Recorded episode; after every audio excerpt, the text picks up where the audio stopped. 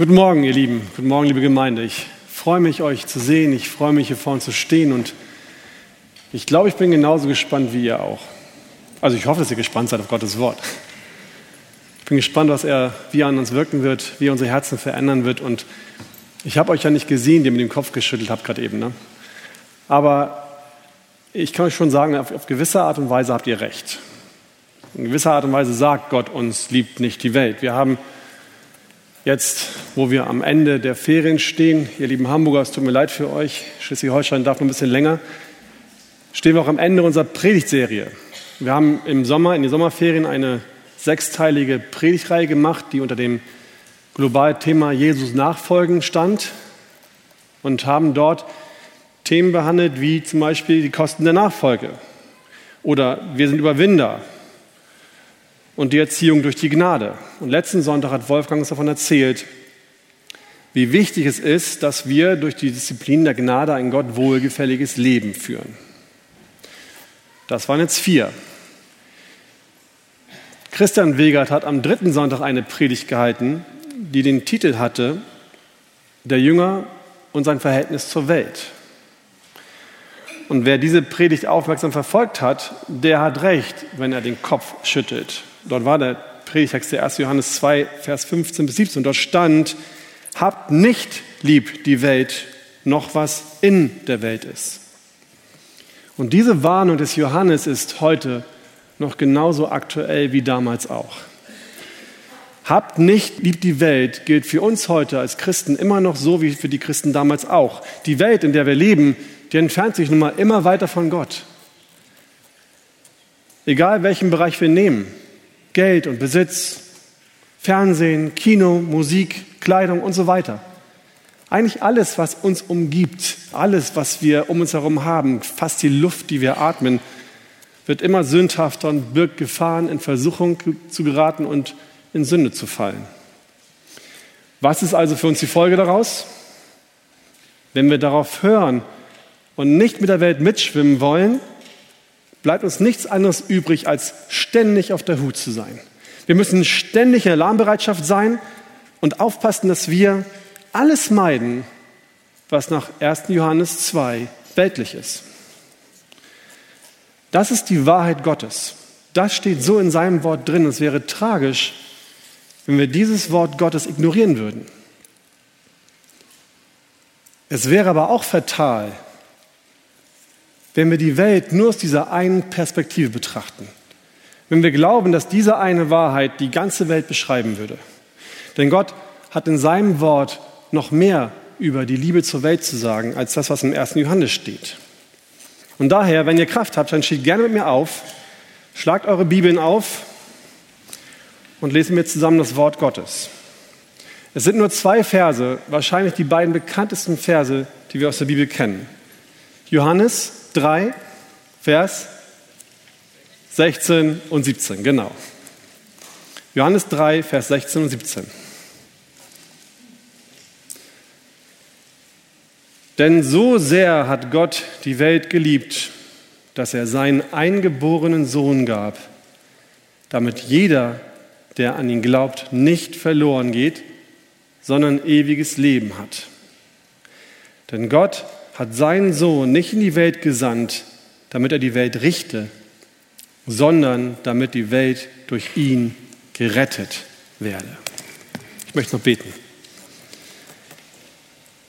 Lieber Vater, großer Gott, ich danke dir dafür, dass wir uns hier versammeln dürfen, um von deinem Wort zu hören. Wir haben heute Morgen schon so einen wunderbaren Lobpreis gehabt und in dieser Zeit so viele Wahrheit über dich gesungen so viel davon gesungen, gesungen, dass du der Retter der Welt bist und dass du für die Verlorenen gekommen bist und dass du das Beste für uns möchtest, nämlich dass wir leben können. Herr, lass uns in dieser Wahrheit wachsen, dass wir sehen und glauben, dass du unser Retter bist und dass wir auch die Folgen, die das hat, für uns gerne annehmen. Ich möchte dich bitten, dass du uns jetzt segnest bei der Betrachtung deines Wortes und dass du unsere Herzen öffnest, damit das dort hineinfällt was du uns zu sagen hast. Amen. Setzt euch gerne wieder.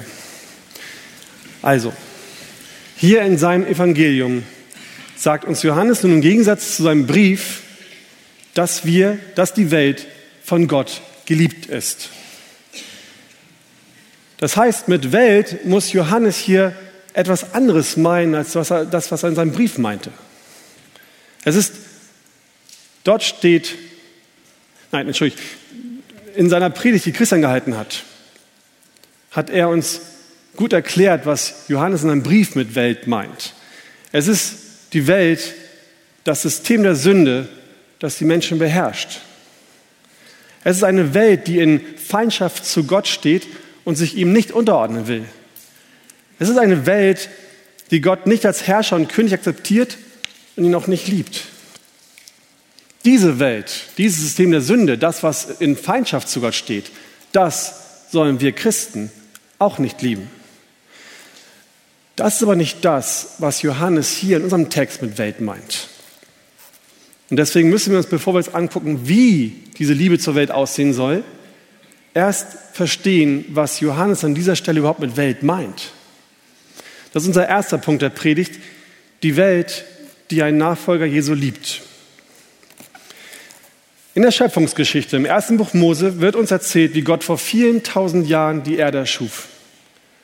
Dabei wird eine Aussage in dieser Erzählung immer wieder wiederholt.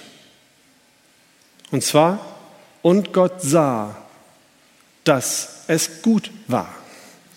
Als Gott sein Werk vollendet hatte, lesen wir sogar, und Gott sah alles, was er gemacht hatte, und siehe, es war sehr gut.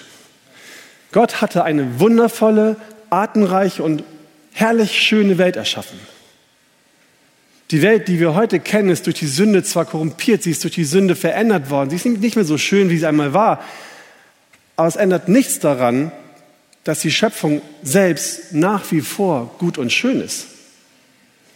Paulus bestätigt dies sogar im 1. Timotheus Kapitel 4, Vers 4 bis 5, als er schreibt, denn alles, was Gott geschaffen hat, ist gut und nichts ist verwerflich, wenn es mit Danksagung empfangen wird.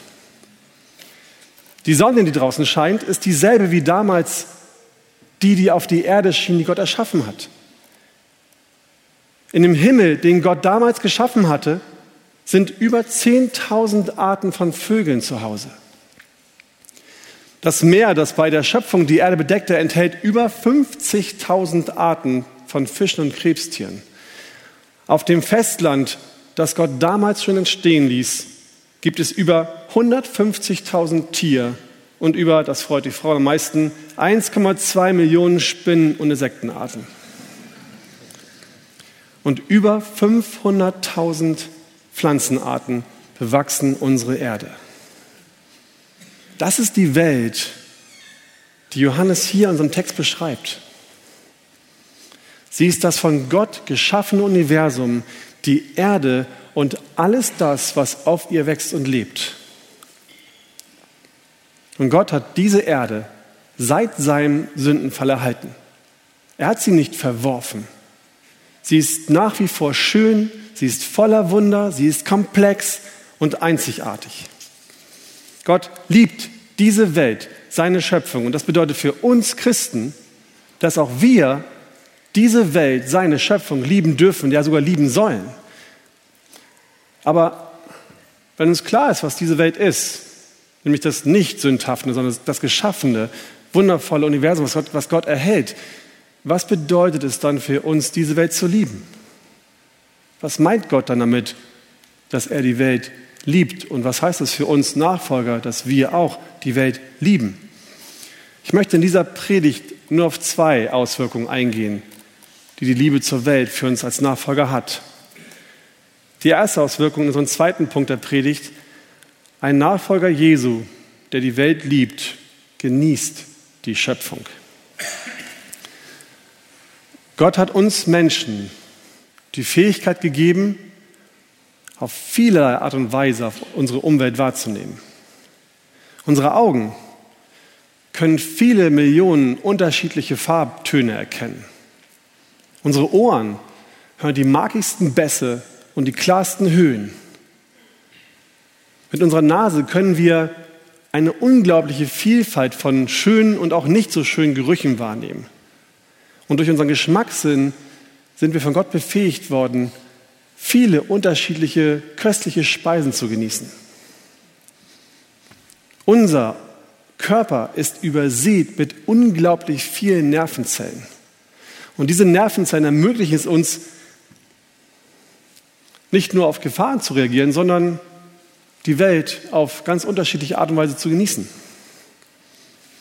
Wir Menschen wurden nach dem Ebenbild Gottes geschaffen.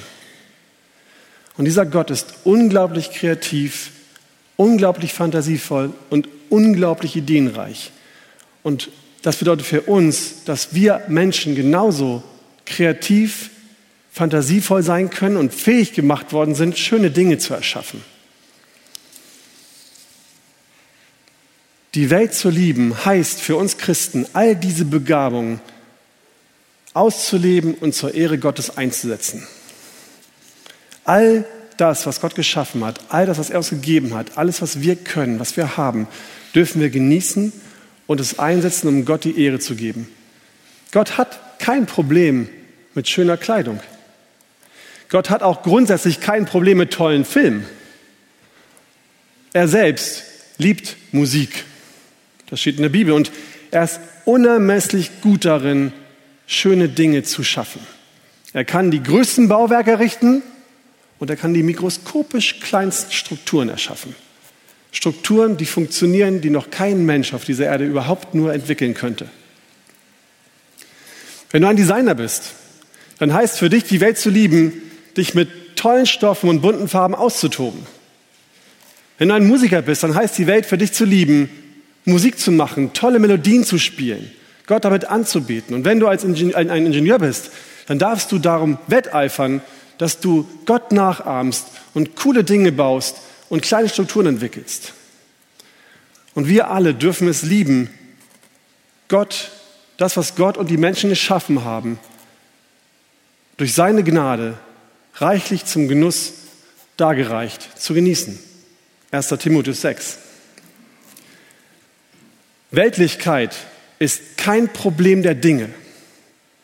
Bei Weltlichkeit geht es nie um die geschaffene Materie. Weltlichkeit ist immer ein Problem unseres Herzens. Das, was unser Herz daraus macht.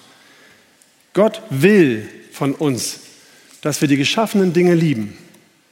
Aber Gott will auch von uns, dass wir ihn mehr lieben als die Dinge.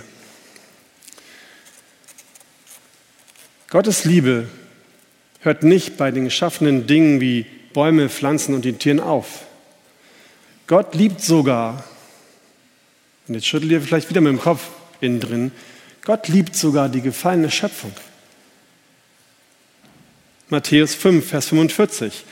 Gott lässt seine Sonne aufgehen über Böse und Gute und lässt es regnen über Gerechte und Ungerechte. Psalm 145, 9. Der Herr ist allen gütig und erbarmt sich aller seiner Werke. Gott ist kein Menschenhasser. Ganz im Gegenteil. Und so wie Gott die Menschen liebt und sie eben nicht hasst, die Menschen als seine Schöpfung nicht hasst, sind auch wir aufgerufen, als Nachfolger die Menschen zu lieben. Kein echter Nachfolger Gottes würde irgendeinem Menschen auf der Welt etwas Schlechtes wünschen. Niemand von uns Christen würde einem Menschen, der in echter Not ist, nicht helfen. Das ist eine praktische Folge von der Liebe zu der Schöpfung und zu Gottes Geschöpfen. Wir dürfen uns an allem erfreuen, was Gott geschaffen hat. Wir dürfen alles genießen, was auf der Erde ist, solange es zu seiner Ehre geschieht und nicht zum sündhaften System der Welt gehört. Und außerdem sind echte Nachfolger Gottes Menschen, die Menschen lieb haben. Das löst aber nicht das größte Problem, was wir auf der Erde haben. Es ist schön, wenn wir Menschen in Not helfen. Es ist schön, wenn Menschen hier auf der Erde geholfen wird. Aber das eigentliche Problem, was sie haben, ist dadurch nicht vorbei. Es gibt noch eine weitaus schlimmere Folge des Sündenfalls. Nicht nur, dass Menschen in Not geraten, sondern noch was viel Schlimmeres. Welche das ist und was es für uns praktisch bedeutet, Gottes Liebe dabei auszuleben, das ist der dritte Punkt unserer Predigt. Ein Nachfolger Jesu liebt die verlorene Welt. Das Problem der Menschen ist so alt wie die Menschen selbst. Es hat seinen Anfang kurz nach der Erschaffung der ersten beiden Menschen, Adam und Eva. Adam und Eva hatten bei, nach ihrer Schöpfung alles, was sie brauchten. Sie sind mit allen Dingen versorgt worden. Sie haben engste Gemeinschaft mit Gott gehabt. Sie gingen abends mit Gott an ihrer Seite im Garten spazieren. Was könnten wir uns mehr wünschen, als das zu erleben? Doch dann kam der Teufel. Der Teufel hat den beiden eingeredet, dass Gott es doch nicht in allen Dingen gut mit ihnen meinte. Und leider glaubten die beiden ihm. Sie lehnten sich gegen Gott auf und gehorchten ihm nicht mehr. Ihr Herz glaubte, dass die Frucht in der Mitte des Gartens so schön war und viel besser war und sie sie mehr brauchten als Gott. Sie glaubten tatsächlich, sie glaubten wirklich, dass Gott es nicht nur gut meinen würde mit ihnen, sondern dass er ihnen irgendetwas Tolles vorenthalten würde. Klingt das bekannt für uns? Die Folge davon war, dass die Sünde in die Welt kam. Die Gemeinschaft mit Gott wurde zerstört. Adam und Eva wurden aus dem Garten verbannt. Adam und Eva sind zwar schon lange tot, aber die Folgen der Sünde und die Geschichte von Adam und Eva sind nicht tot. Es ist letztendlich die Geschichte von einem jedem von uns. Es ist deine Geschichte und es ist meine Geschichte. Wir wurden geboren auf diese Welt, in diese Welt hinein, um Gott die Ehre zu geben und sich ihm unterzuordnen. Seine Bedingung an uns war, liebt mich und ehrt mich. Das ist nicht das gewesen, was wir wollten. Keiner von uns hatte Lust, Gott die Ehre zu geben. Keiner von uns hatte Lust, sich Gott unterzuordnen und das zu tun, was er von uns wollte. Jeder von uns wollte selbst König auf seinem Thron sein. Jeder von uns wollte selbst bestimmen, wie sein Leben aussehen sollte. Und so haben wir alle gegen ihn rebelliert. Alle haben uns gegen Gott aufgelehnt und alle haben wir gesündigt. Und die Folge für uns ist dieselbe wie damals für Adam und Eva. Wir sind getrennt von Gott. Niemand von uns kann Gemeinschaft mit Jesus haben. Keiner. Und weil niemand von uns Gemeinschaft mit Gott haben kann, weil diese Trennung immer da ist, sind wir alle verloren. Alle Menschen gehen verloren, wenn sie nicht an Jesus glauben. Und obwohl die Menschen Gott abgelehnt haben, obwohl wir Menschen Gott ablehnen, liebt er uns trotzdem. Das ist für uns Menschen unbegreiflich. Er liebt seine Geschöpfe die geschaffenen Menschen so sehr, dass es sein offenbarter Wille ist, dass alle Menschen gerettet werden und zur Erkenntnis der Wahrheit kommen. Er will nicht nur, dass es ihnen auf der Erde gut geht, er will, dass alle Menschen erkennen, dass er Gott ist, damit alle Menschen gerettet werden. Das ist das, was er in seinem Wort offen zu uns sagt. 1. Timotheus 2, Vers 4. Und aufgrund dieser Liebe kam es dazu, dass er seinen eingeborenen Sohn gab, damit jeder, der an ihn glaubt, nicht verloren geht, sondern ewiges Leben hat. Jesus kam auf die Erde, um sich selbst für uns am Kreuz zu opfern, für alle die, die an ihn glauben. Nicht universell für die ganze Menschheit. Es sind nicht alle gerettet, sondern die, die an ihn glauben. Das sagt sein Wort. Das ist der Höhepunkt der Geschichte. Sein Kreuz ist tot und die Vergebung unserer Schuld und die Folge davon eine Zurückführung in die Gemeinschaft mit Gott. Er starb für uns, damit unsere Gemeinschaft wiederhergestellt werden kann. Was bedeutet das für uns? Klar, zuallererst natürlich, wir sind genauso gerettet wie alle anderen auch, die an ihn glauben. Das ist die Hauptbedeutung für uns. Unsere Schuld ist vergeben, weil Jesus Christus für uns die Schuld auf sich nahm und gestorben ist, damit wir nicht verloren gehen. Aber es bedeutet noch mehr. Als Jesus anfing, hier auf der Erde zu wirken, da begann er zu verkündigen und zu sprechen, tut Buße, denn das Reich der Himmel ist nahe herbeigekommen. Das Erste, was er tat, war, das Evangelium zu verkündigen. Und die, die Folge seiner ersten Verkündigung war, dass Petrus, Andreas, Jakobus und Johannes gerettet wurden und Matthäus 4, zu seinen ersten vier Nachfolgern und zu Menschenfischern wurden.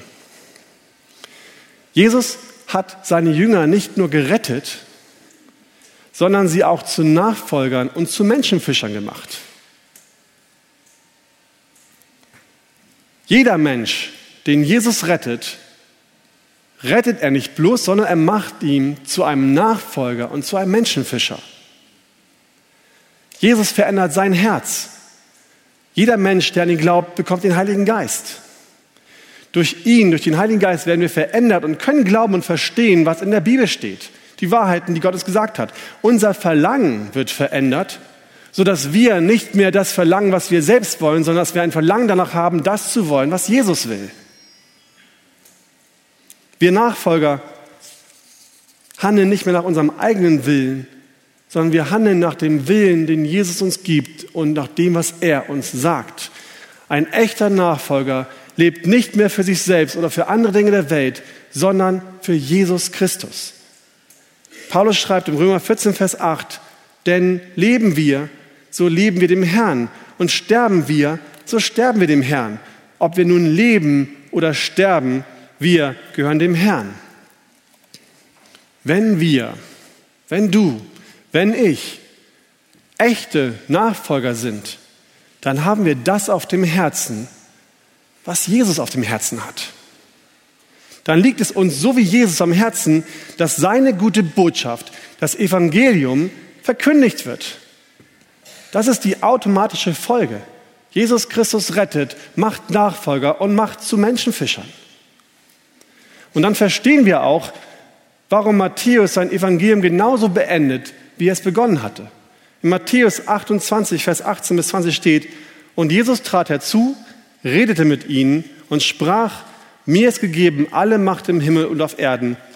Und dann Vers 19, so geht nun hin und macht zu Jüngern alle Völker und tauft sie auf den Namen des Vaters und des Sohnes und des Heiligen Geistes und lehrt sie alles halten, was ich euch befohlen habe. Und siehe, ich bin bei euch alle Tage bis an das Ende der Weltzeiten. Amen.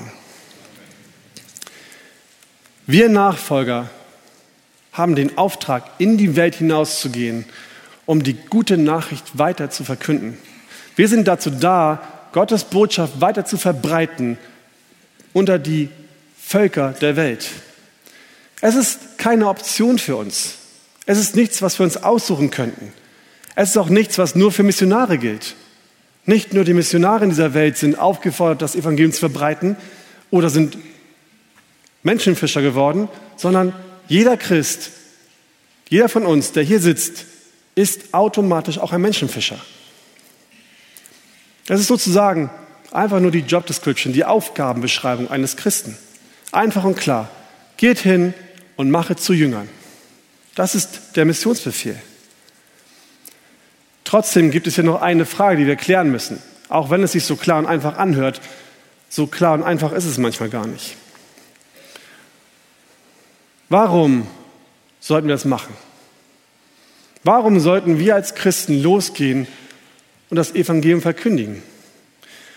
Und es antwortet nicht zu schnell, hat Jesus doch gesagt, oder? Wenn es so einfach und schnell wäre, dann würden wir wahrscheinlich jedes Wochenende auf den Straßen rumlaufen und Traktate verteilen. Die Frage, die dahinter steht, ist, warum sollte es uns wichtig sein? Warum sollte es mir persönlich, warum sollte es dir persönlich wichtig sein, das Evangelium zu verbreiten. Überleg mal, in vielen Teilen der Welt, gerade in den muslimischen Teilen, ist es unglaublich gefährlich, das Evangelium zu verkünden. Muslime, die sich dort bekehren und von dem Evangelium erzählen, laufen Gefahr, von den, von den eigenen Familien verraten zu werden, eingesperrt zu werden und manchmal sogar getötet zu werden. Das ist in Deutschland nicht so dramatisch und drastisch, aber selbst hier ist es so, dass die Menschen sich für das Evangelium oft genug nicht wirklich interessieren. Wenn wir irgendwo damit anfangen, dann wollen die Leute nicht wirklich davon hören. Und manchmal werden wir sogar belächelt dafür. Und einige von uns werden ausgegrenzt dafür. Und ich weiß selbst von einigen Menschen, die dadurch ihren Job verloren haben, dass sie das Evangelium verkündigt haben. Das hat dem Arbeitgeber nicht gefallen und haben sie rausgeschmissen. Es gibt zwei Motivationen, warum es einem Nachfolger Jesu wichtig ist, den Menschen das Evangelium zu bringen. Die erste Motivation ist, ein, ein Nachfolger Jesu liebt die Welt so, wie Jesus sie liebt. Die Nachfolge Christi wird dadurch am größten sichtbar, dass wir als Nachfolger die Welt auf die gleiche Art und Weise lieben, wie Gott sie geliebt hat oder wie Gott sie liebt. Das heißt, dass wir in unserem Herzen das gleiche Verlangen nach Rettung für die Verlorenen haben, die gleiche Traurigkeit für die verlorene Welt haben, wie Jesus Christus sie hat. Ihr müsst euch das mal vorstellen. Jesus hat alles aufgegeben, was er hatte. Jesus Christus lebte in perfekter Gemeinschaft mit Gott. Jesus Christus braucht niemanden von uns. Er hat alles, was er braucht, in sich selbst. Liebe, Geborgenheit, gute Gespräche, alles, was man sich vorstellen kann, was, was Gemeinschaft gut macht. Und trotzdem ist er aus dieser Gemeinschaft hinausgegangen und ist auf die Welt gekommen, um uns Sündern das Evangelium zu verkündigen. Wie ist es mit dir? Wie ist es mit uns? Was spürst du, was spüre ich, wenn ich an die Menschen, wenn wir an die Menschen in unserer Umgebung, Umgebung denken? Was, was spürst du, wenn du an deine Nachbarn denkst? Was spürst du, wenn du an deine Arbeitskollegen denkst? An die Studienkollegen, an die Mitschüler, deine Freunde, die Gott noch gar nicht kennen, Menschen, die das Evangelium nie gehört haben. Werden wir traurig darüber, dass diese Menschen vielleicht nie errettet werden und verloren sind und in ewigen Qualen landen? Sind wir gleichgültig, weil die Menschen uns eigentlich gar nicht so interessieren? Wir haben ja uns, ich habe doch meine Freunde, ich habe meine Christenbrüder, meine Schwestern, mir geht's gut. Oder hast du vielleicht Angst? Befürchtest du, dass die Menschen anfangen, dich schräg anzugucken, dich auszulachen? Ist deine, deine eigene Ehre, dein Wie sehen mich die Menschen in der Welt wichtiger, als dass die Menschen gerettet werden und von der Botschaft hören? Ein wirklicher Nachfolger verkündigt das Evangelium, weil er die Menschen so liebt, wie Jesus sie liebt. Aufopfernd, hingebungsvoll, nicht auf sich selbst achtend. Die zweite Motivation, die ein Nachfolger antreibt, die gute Botschaft weiterzusagen, ist, dass ein Nachfolger Jesus einfach Jesus lieb hat. Er macht es, weil er Jesus liebt. Als meine Schwiegermutter Beate Meyer gestorben ist, als sie im Sterben lag, da waren ihr Mann und ihre Kinder die ganze Zeit bei ihr zum Schluss. Wir waren ich glaube, die letzten vier Tage waren wir eigentlich rund um die Uhr bei ihr. Und in dieser Zeit hat uns Arti, wie wir gesagt haben, genau gesagt, was nach ihrem Tod geschehen soll. Sie legte fest, wo sie beerdigt werden wollte. Sie bestimmte den Ablauf der Beerdigung. Sie entschied sich für einen Stein, der auf dem Grab liegen sollte. Und sie ließ uns aufschreiben, was auf diesem Stein später stehen sollte. Was meint ihr? Haben wir das alles so gemacht, wie sie gesagt hat, wie sie es gewünscht hat?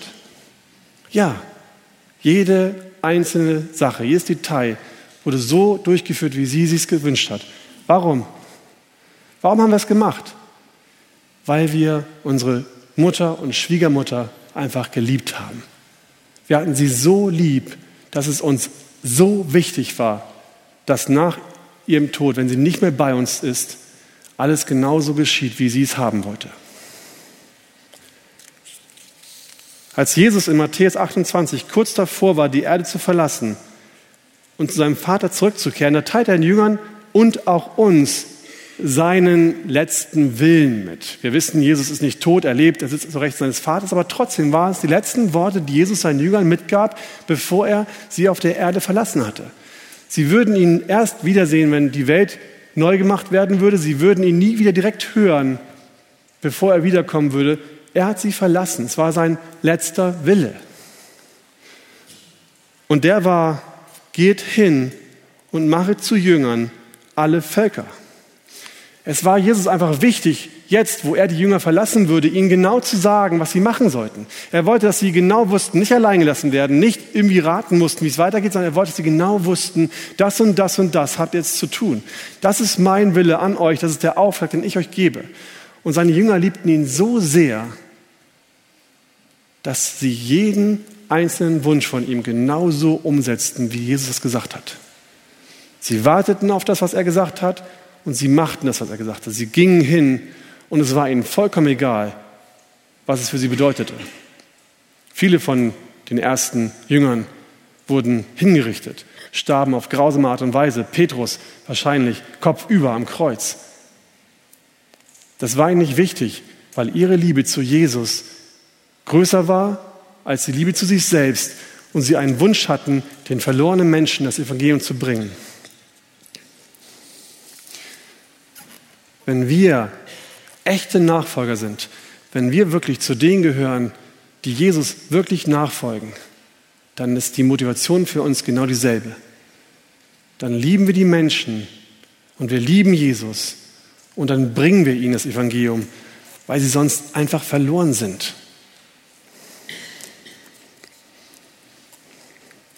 Ich glaube, dass wir alle darin wachsen können. Niemand von uns kann sich jetzt hier hinstellen und sagen, das brauche ich nicht. Da bin ich schon viel weiter als ihr alle. Ich glaube, wir brauchen alle Gottes Gnade in diesem Punkt. Und es ist auch nicht so, dass wir immer sagen, wir lieben die Menschen nicht. Es interessiert uns nicht, was mit ihnen wird, sondern manches Mal stehen wir da und denken, eigentlich würde ich ja gerne. Ich habe die Menschen lieb. Ich würde so gern für Jesus Zeugnis geben, aber wie? Wie soll ich es denn machen? Ich weiß nicht, wie ich anfangen soll damit. Dann fühlen wir uns eigentlich bereit dazu, dann wollen wir es eigentlich machen, wir sind bereit dazu, aber wir fühlen uns nicht bereit. Und deswegen möchte ich euch heute Morgen versuchen, ein paar kleine praktische Hilfestellungen zu geben, wie das geschehen kann, wie wir diesen Motivationsbefehl ausführen können, den wir aus Liebe zu Jesus, aus Liebe zu den Menschen machen wollen und nicht, weil es einfach nur blinder Gehorsam ist. Es fängt mit einer Sache an, mit der es immer anfängt. Lies deine Bibel. Wir brauchen Gottes Wort. Wolfgang hat letzte Woche bereits über die Bedeutung des Bibellesens gesprochen. Ihr könnt euch die Predigt gerne mal anhören. Das Wort Gottes ernährt uns. Das Wort Gottes gibt uns Kraft. Es ermahnt uns. Es stützt uns. Und es ermutigt uns. Und durch sein Wort verändert Gott, weil er zu uns spricht, unser Denken. Wenn wir uns mit seinem Wort füllen, dann verliert der Einfluss von weltlichen Gedanken, von weltlichen Gedanken an Bedeutung für uns.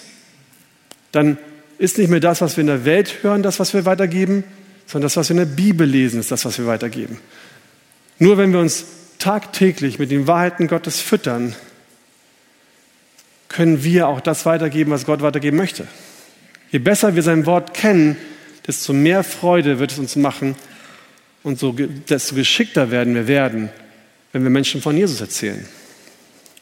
Das Zweite, was wir machen müssen, was uns hilft beim Evangelisieren, ist, geh ins Gebet. Evangelisation fängt mit Gott an, nicht mit uns. Wenn wir auf eigene Faust losziehen und selbst versuchen, Menschen von Gottes Anwesenheit zu überzeugen, dann wird es wahrscheinlich so sein, dass wir keinen Erfolg haben. Wenn wir aus eigener Kraft losziehen, dann werden wir nicht einen einzigen Menschen überzeugen können, weil es eine Sache ist, die wir nicht machen können. Wir brauchen in diesem Bereich mehr noch als in den anderen Bereichen Gottes Hilfe. Wir sind auf seine Gnade angewiesen. Wir sind darauf angewiesen, dass er unsere Worte benutzt, um die Herzen der anderen Menschen zu verändern. Wir können anfangen, Menschen aufzuschreiben aus unserer Umgebung und für sie regelmäßig zu beten, die wir in den nächsten Monaten ansprechen wollen. Mach dir eine Gebetsliste. Schreib alle Namen darauf, die in deinem Umfeld sind, mit denen du sprechen möchtest.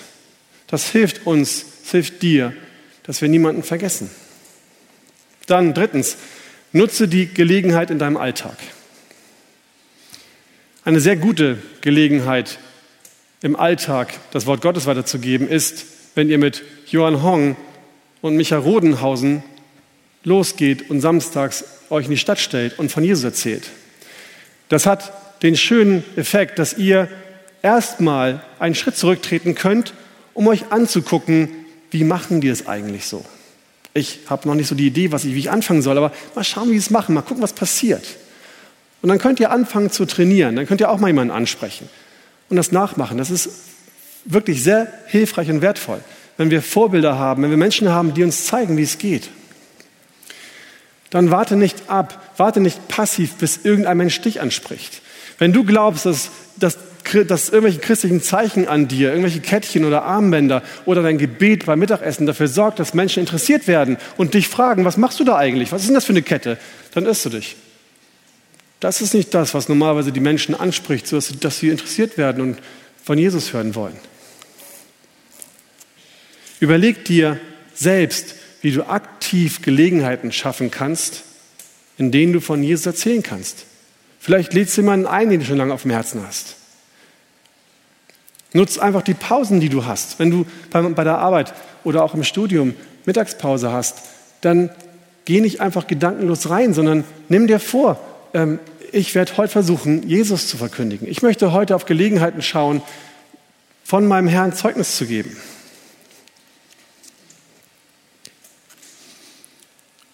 Bau einfach dein Leben, dein christliches Leben und das Wort Gottes in deine alltäglichen Situationen ein. Zum Beispiel, dass Gott souverän die Geschicke der Welt lenkt, anstatt ängstlich und aufgeregt zu sein über das, was auf der Erde passiert. Es finden so viele Gespräche statt über die aktuellen Geschehnisse und ich höre so oft, dass die Menschen so besorgt sind, wie es wohl werden wird in der Zukunft. Ja, wie wird es wohl werden? Genau so, wie Gott es in seiner souveränen Macht, Allmacht, in seinem Wissen vorherbestimmt hat. So, dass es uns Christen zum Guten dient. Mit einem letztendlich in Zukunft guten Ausgang. Die meisten von uns haben bereits erlebt, was es heißt, in Not und Leid von Gott begleitet zu werden. Wie oft haben wir Gespräche mit Menschen, die auch leiden, die auch in Not sind. Gib Zeugnis von deinen Erfahrungen. Sag ihnen ihre Hoffnungslosigkeit, wie du Hoffnung hattest. So oft hören wir Berichte von Menschen, die im Krankenhaus sind, die krank sind und die Gelegenheit haben, weiterzuerzählen, weil Menschen sehen, dass die Hoffnung eine ganz andere ist. Dass sie ruhig und dass du ruhig und entspannt bist als Christ, während sie Angst haben, ihr Leben zu verlieren. Fläche das in deinen Alltag mit ein. Und viertens, eine Sache, die wir vielleicht als Christen oft unterschätzen, lass dein Leben sprechen. Lasst unser Leben, wie wir sind, Zeugnis geben von unserem Christsein. Ihr solltet euch wundern, wie genau die Nichtchristen einen Christen beobachten. Sie sehen ganz genau, wenn dein Leben irgendwo von dem abweicht, was du irgendwann mal gesagt hast. Aber sie sehen auch ganz genau, wenn das, was du sagst, tatsächlich zu dem passt, wie du lebst. Und dann hört ihr plötzlich ähm, Aussagen wie, ich schätze dich sehr, weil ich bei dir sehe, dass du immer loyal bist, dass du nicht schlecht über Menschen redest, dass du freundlich bist zu allen Mitarbeitern, selbst wenn sie unfreundlich zu dir sind. Das fällt den anderen Menschen auf, auch wenn ihr es gar nicht denkt. Lasst euer Leben Zeugnis sein für deinen Glauben und überprüft dich selbst, wo in deinem Leben vielleicht das, dein, dein eigenes Handeln nicht mit dem Evangelium übereinstimmt. Das waren nur ein paar Kleinigkeiten, die ich euch mitgeben möchte. Und was, ich, was, ich, was wirklich wichtig ist am Schluss, vergesst nie, dass es nicht von euch abhängt. Nicht wir sind die, die das machen müssen, nicht wir sind die, die voranschreiten und die Menschheit einnehmen für Gottes Reich, sondern wir sind die, die hundertprozentig auf Gottes Gnade angewiesen sind. Jeder von uns kann nichts tun, wenn nicht Gott wirklich mit ihm mitgeht. Ihr könnt ein wundervolles Leben leben, ihr könnt alle Wahrheiten predigen, ihr könnt alles Gute tun, was nur zu tun ist, und sie werden euch genauso steinigen, wie sie Stephanus gesteinigt haben. Wenn Gott es nicht schenkt, dann wird uns nichts gelingen. Dieses Vertrauen, das müssen wir haben, denn das gibt uns die Kraft, das zu tun, was Jesus möchte. Unsere Aufgabe ist es, treu Nachfolger Gottes zu sein. Unsere Aufgabe ist es, Jesus Christus zu lieben und ihm treu nachzufolgen, uns selbst aufzugeben und für ihn zu leben. Für ihn zu leben, der es wert ist, dass wir für ihn leben, weil er alles für uns gegeben hat. Amen.